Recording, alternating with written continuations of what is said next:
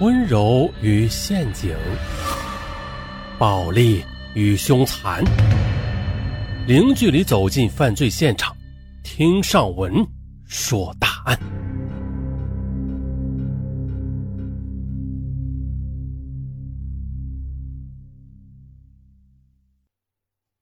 俞敏洪，他应该算是一位传奇人物了。一九八零年考入北京大学西语系，本科毕业后留校任教。一九九一年从北大辞职，一九九三年创办北京新东方学校。二零零六年带领新东方在美国纽约证交所上市。二零一九福布斯中国四百富豪榜公布，俞敏洪以二百二十六点三亿元财富排名第一百零一位。好了，介绍完毕啊！今天我们就来说一下这个新东方教父俞敏洪啊，被两次绑架，差点又遇害的故事。在中国也好，外国也罢，有钱的富人啊都是很危险的。那外国的歹徒通常是要钱不要命，中国的歹徒嘛，通常就不守规矩了。啊，不过上文哎是很安全的。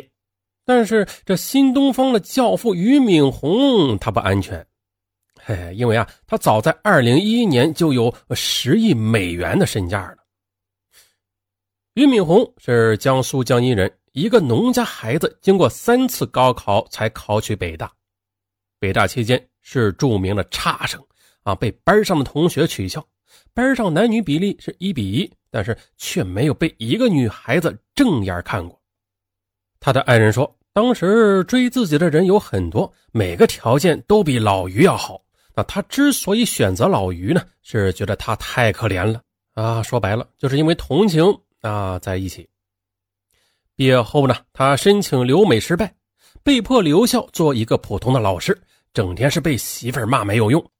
为了赚些外快，好赚足去美国留学的学费啊，便去学校兼职，呃，却被北大发现了，得到严厉的校内处分。被迫辞职，从事民办学校。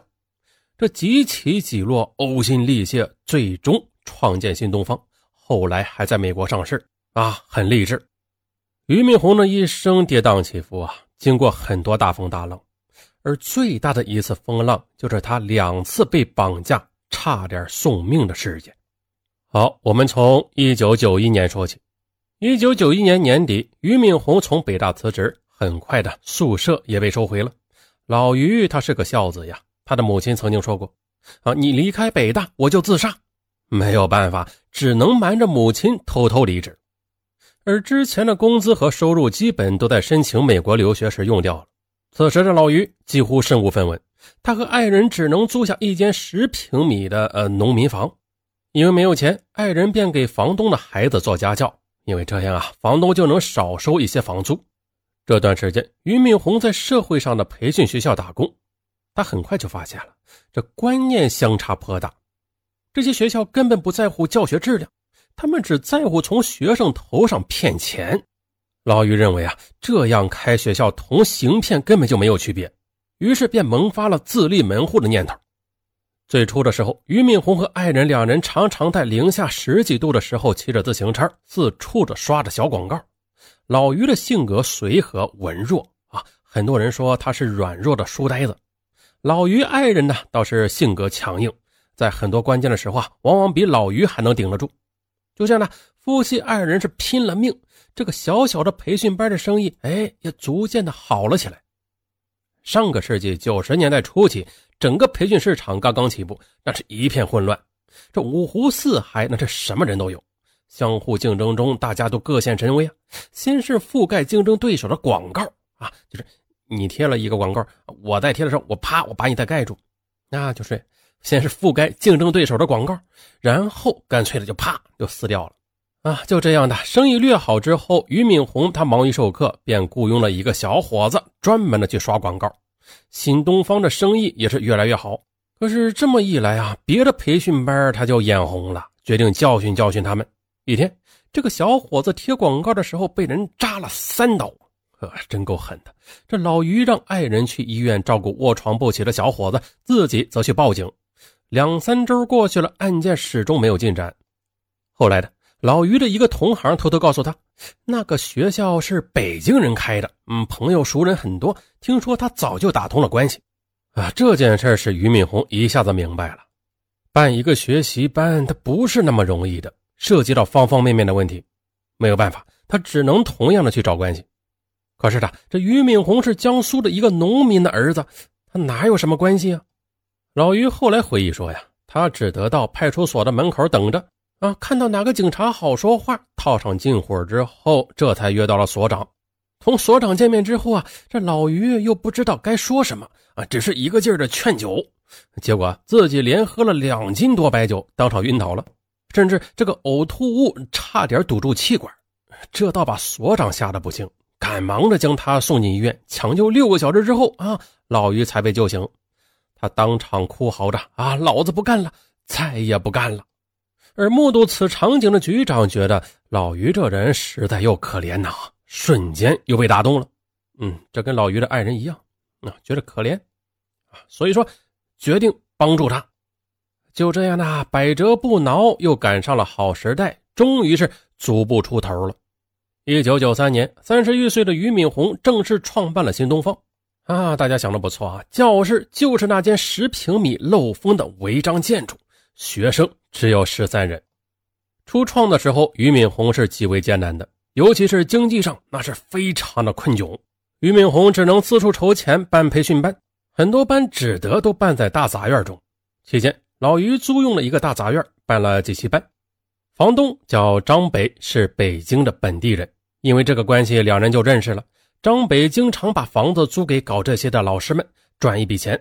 就这样，通过和俞敏洪的接触，张北觉得这老于这人不错啊，就按合同办事，做事呢也仗义。有一次，张北急于用钱，他同俞敏洪商量啊，能不能提前支付未来几个月的房租啊？一般人自然是不会给的，那老于可却想都没有想，爽快的就给了啊！自然这些都是小事啊，但是小事为啥还说呀？因为啊，大事就快来了。趁着留学大潮，新东方发展的很快，没有多久就搬出了张北的大杂院。让俞敏洪没想到的是啊，和张北短暂的几次接触，差点让他付出了生命的代价。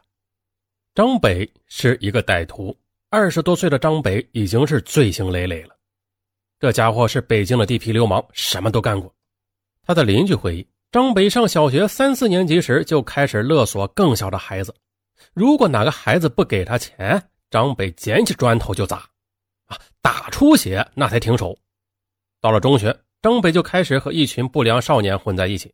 他经常打架闹事甚至是动刀子。还不到二十岁，张北就进出过很多次公安局了，拘留过无数次。为什么张北会这么坏那除了天性恶劣以外，还听说同他的家庭有关系。张北的父母早就离异，母亲不知去向。他的父亲呢，又将只有几岁的张北丢给奶奶抚养。自己一周最多是看儿子一次，奶奶年老糊涂呀，对儿子的教育基本不管，只是喂饱而已。啊，张北就是从小在这种家庭中长大的，那本性的恶毒便得到了最大的纵容。而成年之后啊，张北更是越来越坏，敲诈勒索、坑蒙拐骗啊，安把你来蒙，那是无恶不作。一九九三年，为了和其他流氓打架，他从几个歹徒手中购买了两把自制手枪。结果呢？张北因为其他事情被捕啊，身上搜出了钢珠枪。后来鉴定啊，这把钢珠枪的威力不是太大，只能致伤，不会致死。啊，法院就没有重判，于是呢，被判处劳教一年。服刑期间，他又认识了黑龙江歹徒曲云同，随后又认识了山东人王立斌等三人。五人出狱以后，没有技能，又没有钱，决定了继续以犯罪为生。以张北为首的这五个人团伙，经过反复的商量啊，最终决定绑架、杀人、抢劫。最初只有张北和曲云同二人作案，其中曲云同在东北老家买了麻醉针和催泪弹，带到北京准备动手。一九九四年七月，张北和曲云同在东城区附近骑着自行车，故意撞上刘某驾驶的高档轿车，刘某大惊呀，急忙下车查看。群童此时倒在地上，张北则骂骂咧咧地说：“哎，我说伙计啊，你这车怎么开的车啊？你看把我哥们撞的。哎呦，啊，我真的没有看到。呃，你你快看看，你哥们伤着了没有？哦，摔伤了倒是没有，也没有多大事就是自行车链条掉了，不能用了。那都是北京人，好商量啊。我俩急着去办事呢，你帮我们送到苹果园去，然后再给几包烟钱。呃，这事就算了，我们不敲你竹杠。呃呃，行，那那上车吧。于是，曲云彤和张北将自行车扔到汽车后备箱里，一前一后的上了车。司机刘某是个老实人，他做梦也没有想到有人敢在光天化日之下绑架杀人。上集咱们说到，这刘某是个老实人，他做梦也没有想到有人竟然敢在光天化日之下绑架杀人。他认为这两个人顶多是碰瓷儿勒索的小流氓，最多给个几十块钱啊就可以打发了。他哪里想到他们居然是杀人犯呢？副驾驶位置的是张北，一路上是和刘某闲聊着，以降低刘某的警惕性。两人瞅准了一个机会，说要下车小便，让刘某把车停下来。停车之后，趁着刘某不备，张北突然将他摁住，而后座位置的曲云彤，他迅速的在他手臂上扎了一针，扎的啥呀？麻醉剂。这种麻醉剂平时是给兽医用的，呃，用来是麻醉牛马甚至黑熊之类的大牲口的。如此大的剂量注射到人的身体，这刘某如何能够抵抗呀？几秒钟之后，就陷入了深度的麻醉。没有多久。刘某就呼吸停止死了。张北后来交代，其实根本没有想把刘某弄死的，只是准备将他搞晕了，扔到野外，把车抢走。可是因为这二人都没有用过这种麻醉剂啊，不知道什么剂量致死，意外的搞出了人命。二人发现刘某死了以后，也有些惊慌，毕竟是头一次杀人。商量一通，这群童建议直接将车开往他的老家哈尔滨市，那里有人可以销赃。于是呢，二人便将刘某的尸体装到后备箱中，将自行车扔到了路边。一路上要经过很多检查站，两人非常紧张。不过呢，警察没有打开后备箱检查的习惯，那刘某的尸体呢也就没有被发现。开到哈尔滨以后，两人找了一个深夜，将车子开到江边，一个抬着头，一个抬着脚，将尸体扔到了松花江里。随后，曲云彤将所抢的轿车以二十万元的价格卖给黑车贩子，得到的钱二人再分掉。司机刘某由此失踪，尸体再也没有被找到。啊，轻松的就搞到了二十万，而当时普通工人一年也就五六千块钱的工资，两个歹徒欣喜若狂。之后的几年，为了避避风，他们没有继续作案。可是到了一九九八年，抢来的二十万元早就花完了。两个歹徒决定继续杀人抢劫。也就是在此时，张北想起曾经跟他合作办学的那个俞敏洪。俞敏洪已经创业成功了，成为北京小有名气的人物。在一九九五年，新东方实现一千万元的利润。于是张北对曲云彤说：“这个人做生意很成功的，他做事大大咧咧的。”经常把教师的工资装到麻袋里，直接放到家里。我看呐，他家里最少也得有个几十万。那我们直接上门去，把他放翻，然后把所有值钱的东西都拿走。曲云彤表示同意。俞敏洪传记中写道：，一九九八年八月二十一日，对于很多人来说，只是一个普通的日子。可是的，对于繁忙不堪的俞敏洪来说，这一天发生的点点滴滴。仿佛已经刻录在他大脑的硬盘里边去了，是那样的清晰而怪异，像是一幅浓浓的阴影的抽象画。当时的俞敏洪独自住在北京的某小区，他的住宅在小区的三层楼上。这一天晚上下班之后，俞敏洪带着同路的杜子华老师开车回来，因为自己住呀懒得做饭，他建议在北体附近饭馆吃完饭再回去。两人来到饭馆，还点了甲鱼啊，还喝了一点小酒。这吃的是酒足饭饱，心情愉快。他把杜子月送走之后，这俞敏洪独自到家里已经是九点多了。他上了单元楼梯，那是一个没有电梯的旧楼，二楼、三楼连灯都没有。大多数情况下，俞敏洪都是摸着黑爬楼的。这一次，俞敏洪还是像往常一样懒洋洋地往上走。危险已经迫在眉睫，两个歹徒就潜伏在俞敏洪家的楼道里，等着他回来。很有犯罪经验的张北让曲云彤拧松了走廊里的感应灯，这样无论是俞敏洪还是偶尔路过的其他居民都无法看清他们的样子。这时，俞敏洪发现了，啊，这楼道内的感应灯不亮了。可是他也没有什么警惕，认为可能是灯坏了。可是，就当他准备开门的时候，黑暗中突然跳出两名男子，一前一后把他给夹住了。这二人就是张北和曲云彤，他们一人用仿真手枪顶住了俞敏洪的头部。还没等俞敏洪反应过来呢，张北便掏出一个装有麻醉剂的针管，迅速的扎进了他的胳膊。这仍然是麻醉大牲口的强力麻醉剂，因此俞敏洪连一声惊叫也没来得及发出，就昏迷过去了。张北二人一阵搜索，在俞敏洪的背包里找到了大门的钥匙，大摇大摆的开门进入。他们将俞敏洪扔到床上，手脚都用布条给绑了起来。在后来，俞敏洪传中写道：歹徒们一阵搜索。找到了俞敏洪家衣柜里放的二百二十万元的现金，这大大超出了歹徒的预料，他们高兴的几乎要跳起来。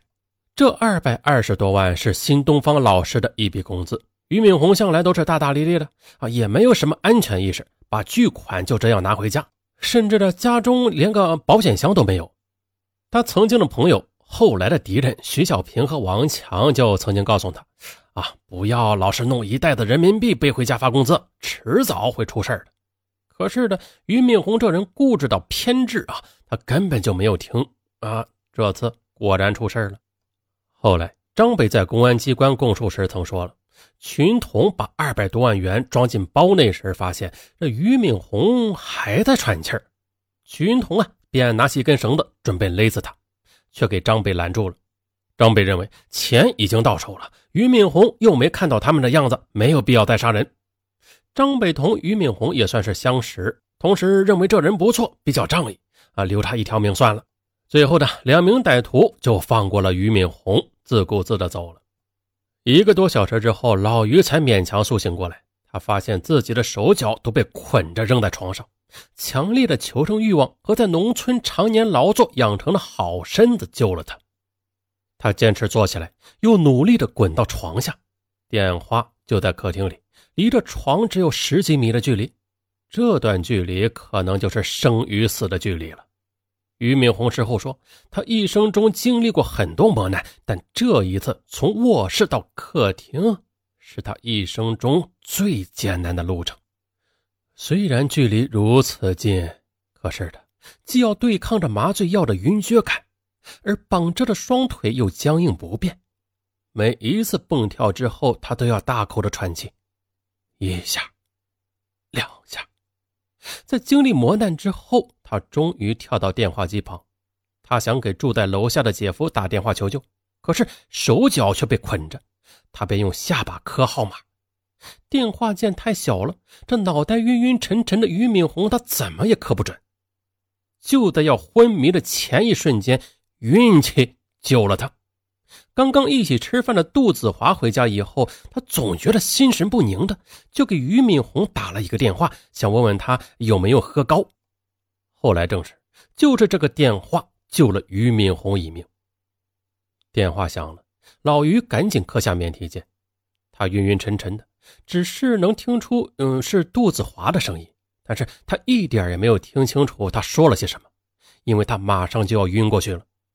马上就要晕过去了，俞敏洪拼命的坚持住，有气无力的对着电话说了一句：“老杜，我被绑架了，你赶紧通知我姐夫来，或者是其他人，快点来。”之后的他立即又陷入重度的昏迷中。再醒过来时，已经是第二天了，俞敏洪已经躺在急救中心的病床上。让俞敏洪不寒而栗的是，主治医生吃惊的告诉他呀：“他这条命能够保住，简直就是奇迹。歹徒给他注射的麻醉剂是动物园里给大型动物使用的，剂量大的吓人。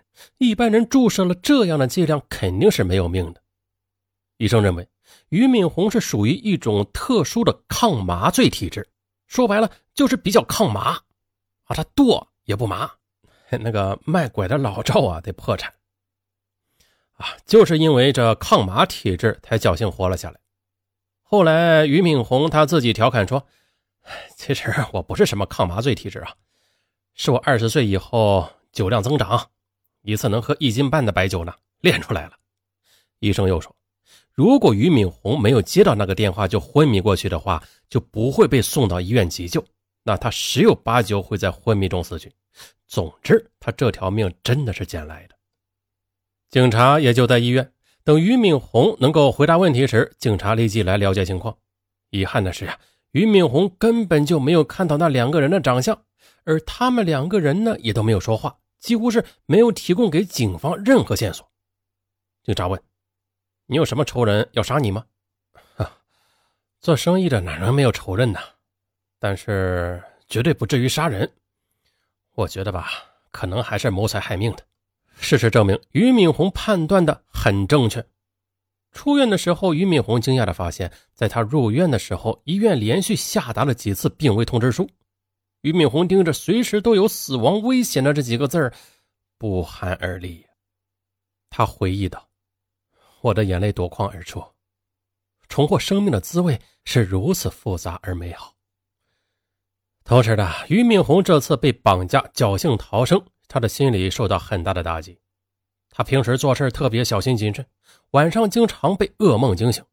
再后来，他还特别雇佣了私人保镖，就是一个人高马大的退役武警。